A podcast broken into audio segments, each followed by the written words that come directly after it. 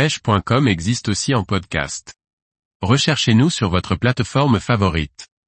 Réservoir, découvrir la pêche au bung, une technique à part entière. Par Jean-Baptiste Vidal. La pêche au bung est une technique récente encore assez peu employée en France. Elle consiste à utiliser un indicateur qui soutient une à plusieurs mouches sous la surface. Une technique qui donne de bons résultats en réservoir.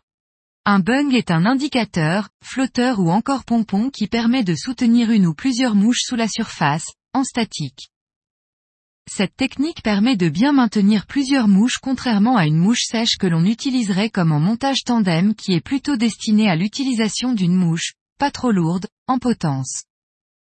Leur visibilité est accrue du fait de leur couleur souvent, flashy, chartreux, orange fluo, ce qui permet de pêcher à plus grande distance ou dans des conditions de faible luminosité.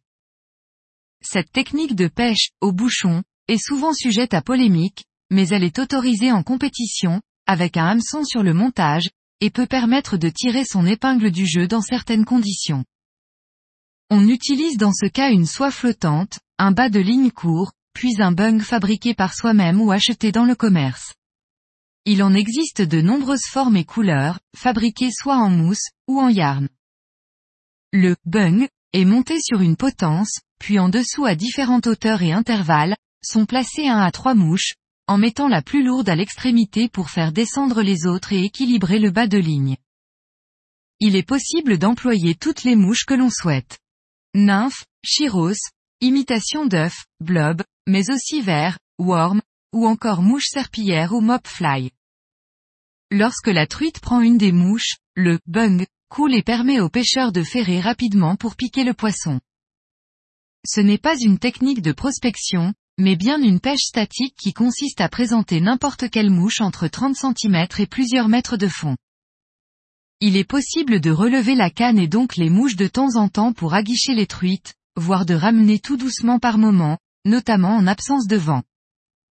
Les truites en réservoir sont principalement sollicitées par des mouches que l'on ramène par animation sous forme de tirée, strip, tricotage.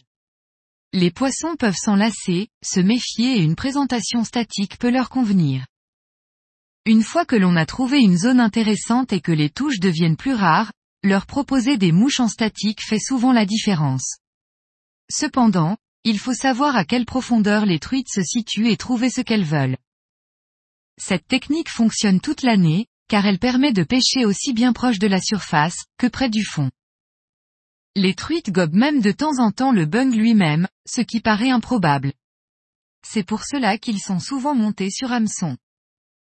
Comme pour les autres techniques de pêche en réservoir, il va falloir trouver les modèles de mouches qui vont intéresser les truites.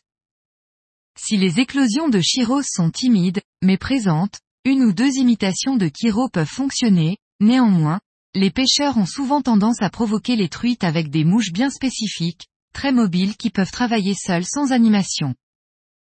Les imitations d'œufs, blobs, mouches serpillères, et worms sont toutes indiquées. Les truites les adorent et pêchent très efficacement en statique. L'écartement des mouches dépendra des conditions du moment et permettra aux pêcheurs de trouver la bonne couche d'eau. Il ne faut pas hésiter à changer régulièrement les mouches et hauteurs de pêche jusqu'à trouver ce qu'il fonctionne le mieux. Certains jours les prises peuvent s'enchaîner. La touche se caractérise par un mouvement du bung.